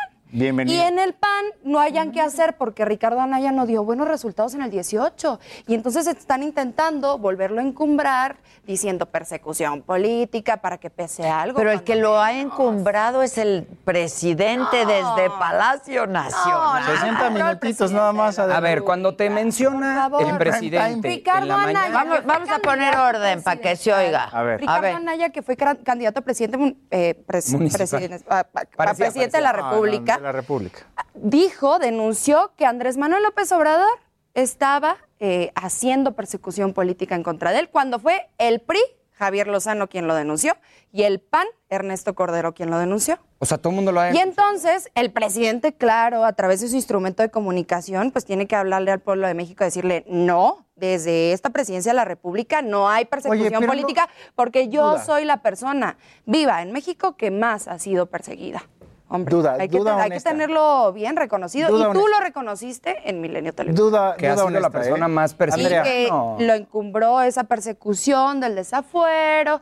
Y entonces, Andrea, como Ricardo duda. Anayo se atrevería a compararse dice- Lo dijiste no, a ver, lo déjame, déjame preguntarte palabras. algo. A ver, viene, algo. viene. Mira, Si estás equiparando a que Andrés Manuel es el hombre más perseguido o Claro. fue el hombre más perseguido de este país Así es. por el desafuero y por todo lo que pasó. ¿Quiénes eran en esos entonces quienes lo atacaban? Desde el Estado mexicano, era Fox, ¿te acuerdas? Fox, Bueno. Felipe Calderón. eh, Por eso la, pregunta que hace Peña. Adela es súper pertinente.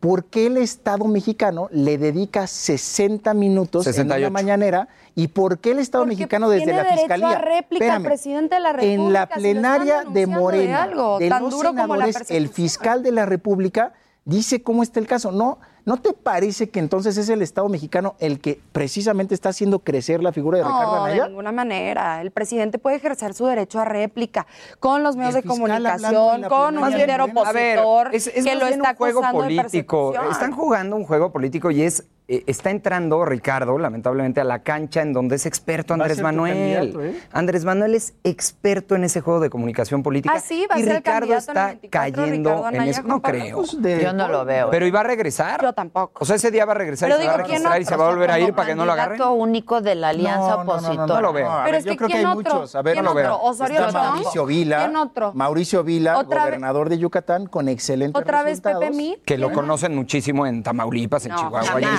Veracruz, jamás, güey. O sea, claro también tú- yo sé que eres fan de Bueno, allá y que yo estoy bien, discúlpenme, no hay figuras en la oposición. ¿eh? Ni una Hay sola. figuras, hay figuras. Pues que la empiecen a No, a construir. ver, yo no quiero dar ¿Osorio nombres porque luego como López Obrador que dio nombres en la mañanera de los posibles candidatos, No, está Monreal enojado. Ah, las corcholatas. Porque las entonces cor- no, no lo mencionó. Las corcholatas. Pero, pero sí es interesante eso, ¿eh? A ver, está cayendo en una- el juego de López Obrador ¿eh? Y va a perder Ricardo Anaya porque. Sí, dejas a ver, hablar. López es experto en la es que tenemos 10 minutos más y entonces Dale chance. yo creo que un buen tema para poner sobre la mesa y que nuestra nueva generación de políticos mexicanos hable del asunto es el regreso a clases, ¿no? Este, ¿qué piensan de eso?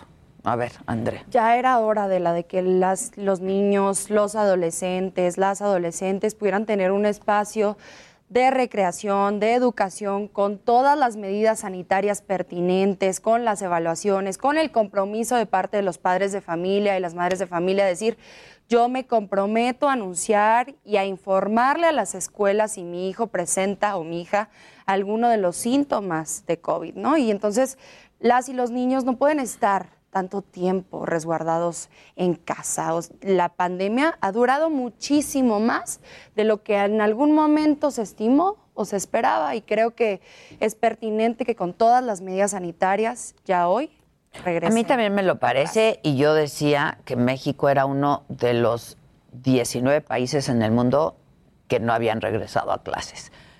Pero tú lo dijiste muy bien, eh, con todas las medidas necesarias, ¿no? Y las tienen las escuelas. o sea, es Yo no lo veo. Yo, la Oye, verdad, lávense las no manos constantemente y la escuela no tiene agua. Agua, sí, yo no a, lo ese extremo, ¿no? Llegamos. O las escuelas en las condiciones que están después de 17 meses de abandono. Están vandalizadas, se robaron los lavabos, los bebederos. Es decir, eh, sí se requiere, me parece, ahí desde el Congreso, de manera respetuosa, señora diputada, que en el presupuesto del próximo año pongan un apartado especial para el rescate de las escuelas públicas. No el presupuesto que año con año se ejerce y que no tiene ninguna modificación. Si no le apuesta la mayoría, porque ustedes tienen los votos suficientes, para una bolsa específica para echar a andar las escuelas de este país, para que tengan agua, que tengan luz, que tengan bebederos, que cumplan con las medidas sanitarias. Decía Adela, somos uno de los 19 países que no han regresado a clases. Sí, pero justamente son en donde están la peor infraestructura educativa. Pero se ha si aprobado desde el presupuesto pero, a ver, de a manera ver, a eso. más presupuesto a Va las escuelas, peor, ¿eh? las No, pero- universidades. Vamos a dejar que hable Adame. Mira, si es un caso especial, o sea, si hay unas escuelas en total abandono. Pero yo les tengo que decir con honestidad, digo, yo tengo tres hijos, María de seis, Rodrigo de cuatro, Inés de dos. Hoy María se despertó a las 5 de la mañana. Queriendo ir a la escuela. Emocionada por querer ir a la escuela, con su uniforme, con su este, mochila. Yo hoy fui a dejar a María a la escuela este, y los veía a los niños realmente emocionados por regresar. O sea, entiendo que nosotros tenemos una visión de adultos, porque eso somos, pero los niños están realmente contentos y necesitados de poder convivir, Y es sano, de tener además. a sus amigos, Claro. o sea, de, de estar en este espacio. Claro que lo que tú dices es muy, es muy importante. De hecho, me parece que todos los diputados se pueden meter a fondo en que se les llegue ese recurso. Sin duda. Pero ya que hayan entrado hoy, es un éxito, yo creo que de todos, y padres, maestros y niños, Pues mira, tenemos que hacer todo para Habrá que ver cómo se avance. desarrolla y cómo avanza, ¿no? Porque, por ejemplo, los maestros fueron vacunados hace más de... Cancino, Ajá, una pero dosis. hace más de seis meses. Y dosis. Cancino ha dicho que se necesita un refuerzo. Claro, claro. Este, y pues no lo han tenido. Justo hoy. Ricardo Anaya salió, hoy con, eso. No, bueno, ya estamos hablando. Hoy no he visto, no he visto el video hoy de Ricardo. ¿Cómo eh, tan profundo que estaba hablando Adela y tú con tus cosas? Mira, y le avientas una cosa seria. También hay que tomar en cuenta una cosa seria. Las y los niños no son un sujeto poblacional vulnerable al virus. Los casos que han presentado las y los niños que contraen el virus del COVID-19 de ninguna manera llegan a ser graves. No, si han, si han habido, si han habido. Eh, espérame, Andrea, pero el caso no es la gravedad. Pues, de no, no, no, no, no, La gravedad no de los niños. Por favor, por favor. Espérame. Los adultos mayores, los inmunodeprimidos, Hoy la. Los que padecen de enfermedades cardiovasculares son eh, mucho más propensos a sufrir bueno, solo te quiero recordar que México ocupa el lugar número uno en obesidad infantil. Ya, ¿eh? claro. No, no, pero a ver, el debate, Andrea, justo va ahí. Andrea. No es que el niño tenga eh, este padecimiento grave, sino que en México, grandísima parte de la sociedad, papá y mamá trabajan. Y quien cuida a los niños son los abuelos. Entonces el niño va, se contagia, regresa y contagia al abuelo, a la abuela, y ahí se queda. Entonces, el gran debate. La gran mayoría, ¿eh? El Hombre, gran debate los adultos es, mayores están mayoritariamente ya hemos vacunados. Gente vacunada que acá por, por en, en, el hospital también. Es decir, el gran debate es la movilidad social que Pero te representa no. creo llevar que está, a los niños creo que Exacto. Es muy, muy, el transporte. Muy importante es, no caer en la hasta desinformación con eso de los no, no, espérame, yo también. Hasta qué edad. No puedes en plena pandemia caer en desinformación. Es una irresponsabilidad. ¿Hasta qué edad se van tus hijos solos a la escuela? Más o menos. Pues no, no, ah, bueno, años. Es, es a lo que hablo. El uso del transporte público, los papás llevando, las mamás llevando a los niños. Es decir, se amplía toda la movilidad con las escuelas. ¿Están de acuerdo que sí, sí tenemos que ir avanzando ah, no, sí, sí. muchísimo. La y la Autoridad de Salud parece que lo está haciendo como a México prueba y error. es el país con la cartera más amplia de vacunas en el mundo. Cancino, Sputnik, AstraZeneca, claro, aquí aprobaron Sputnik, todas. Pfizer. Y si mañana sale una venezolana, también la aplica el gobierno no, federal, Andrea. No, no, Eso no es para. Aquí tenemos nuestro órgano que se dedica a decir Claro, que es mejor que la FDA este de Estados Unidos. No podemos sí, desestimar sí. la. Ah, estás desestimando las instituciones No, mexicanas. pero no, no puedes presumir, no puedes decir es que México Perdón. va súper bien porque tenemos muchísimas opciones es de vacuna. Es la cartera más no, grande en el... Pero no, a ver, no, a ver, no llegamos al 30% de mexicanos con el esquema completo de vacunación. Ah, pero tenemos todas. Ay, pero oigan, otra vez estamos cayendo en el debate de adultos. México. Yo te aseguro, Adela, que si hacemos aquí un programa con niños, los niños te van a contar su experiencia de la escuela y va a ser una experiencia positiva. Entonces, más allá de los debates de adultos, cifras y demás, creo que la salud emocional de los niños por estar en la escuela es muy valiosa. Es parte de su educación. Y creo que los maestros. O sea, la educación es un derecho, pero la salud también. Entonces, ambos. yo coincido. Claro. Los maestros tienen que tener esta garantía, ¿no? Y, y, los padres de familia de que sus hijos, pues van a ir. A un lugar seguro. A un lugar seguro. Pero ustedes recordarán que la oposición, PRI, PAN, PRD, salió gritando que por qué los maestros, la vacuna. Acuérdense, ¿Quién? decían, no, no, no, tienen que primero todos los adultos mayores a los maestros, dejémoslos hasta el final. ¿Quién dijo eso? Toda la oposición en redes sociales. Yo nunca lo vi en el programa de Y ahora estamos diciendo que pues les, les completen el esquema de vacunación a los maestros. Pues ese fue el argumento inicial de la cuarta ¿Pero quién gritó eso, Andrea? PRI, PAN, no, PRD. No, es que nadie está en contra de la vacunación más que los antivacunas. O sea, y nosotros no somos antivacunas, o sea, que yo sepa. Sí, bueno. Hay una ah, bueno, gran no decía minoría. Felipe Calderón que iba a tardar. Pero ese no es ni del PAN ya, lo corrió al paso que vamos, es que al paso que vamos es lenta la vacunación. Bueno, Felipe Calderón ya se vacunó. O sea... Que dijo que se iba a pero vacunar estamos, en 130 y ya le dio. COVID y no vi que este, lo, lo procuraras, de que le diera un COVID leve. Pero Felipe no, representa al PRI, PAN que y PRD. De hecho, hasta Naga lo corrió del PAN. O sea, ya, ya no, no, no lo envuelvan aquí en la Y va a ser, Margarita es compañera diputada aquí de... ¿Y eso qué tiene que ver con...? Van a ser amigas, te lo aseguro. Bueno, es el machismo que ha realizado Acción Nacional. Exacto. Si hablamos de uno, hay que hablar de la esposa. Si hablamos de la ah, esposa, bueno, hay que hablar de la Ahora, tú eres diputada federal, ¿no? Desde ayer, desde el día de ayer, eres diputada federal. ¿Qué esperas de esta legislatura? Es una joven, la verdad, todos son muy jóvenes, ¿no? Yo insisto, es la nueva generación de políticos, pero ella es especialmente joven, ¿no? En primer lugar, Adela, eh, es la legislatura más paritaria en la historia de México, 250 diputadas federales y 250 diputados federales. Hicieron un buen trabajo los grupos parlamentarios, de hecho, eh, faltaban unos casos por desestimar, uno de ellos Acción Nacional, que pues fue una mentira, a final de cuentas, como la cuota indígena del estado el de que Morelos, ser tu, paisano, el que Tremendo. fingió ser indígena, pues se cayó hace dos Qué bueno, tremendo. pero Qué vergüenza. excelente, qué bueno que se cayera. Pero del PAN. también hay una serie, Sí. hay una serie de estructuras. Ya porque tengo un minutito. Hay una serie de, de- de reformas eh, necesarias, prioritarias de la cuarta transformación, como asegurar la soberanía energética, sobre todo en materia de sistema nacional eléctrico.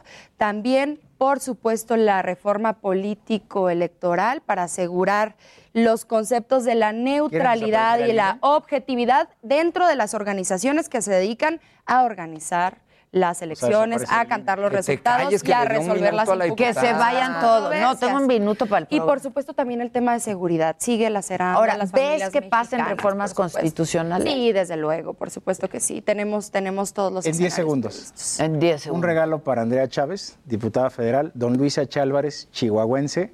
Él decía que el PAN había abierto la democracia en nuestro país para que el poder legislativo fuera el primer conducto. Entonces, con cariño, Pues Andrea. eso lo pretendieron cariño, hacer, pero ya cariño. vimos a Vicente No, no, no. Fox pidiendo No, a ver, el voto yo- por el PRI. ¿Cuándo ver. íbamos a pensar que No, Vicente yo Fox, te lo el digo. cambio democrático en el año 2000, en 10 iba a pedir a votar por Para ellos? terminar, 10 segundos.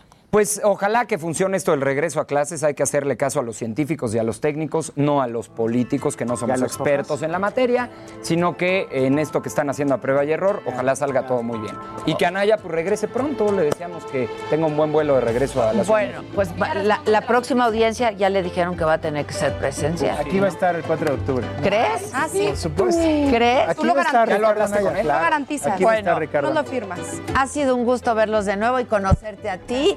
Y este fue, pues nada, el prólogo para Saga Ah, ya. Precopolitics. Ya pasamos, ya pasamos Ya, casting. Precopolitics, ya, Los está. tratado. Ya están. Hacemos una, no hacemos pausa, ya nos despedimos, perdón. Gracias, buen día. Heraldo Radio, la H que sí suena y ahora también se escucha.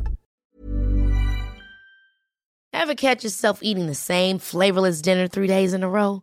Dreaming of something better? Well, HelloFresh is your guilt-free dream come true, baby. It's me, Kiki Palmer. Let's wake up those taste buds with hot, juicy pecan-crusted chicken or garlic butter shrimp scampi. Mm. Hello Fresh. Stop dreaming of all the delicious possibilities and dig in at HelloFresh.com. Let's get this dinner party started.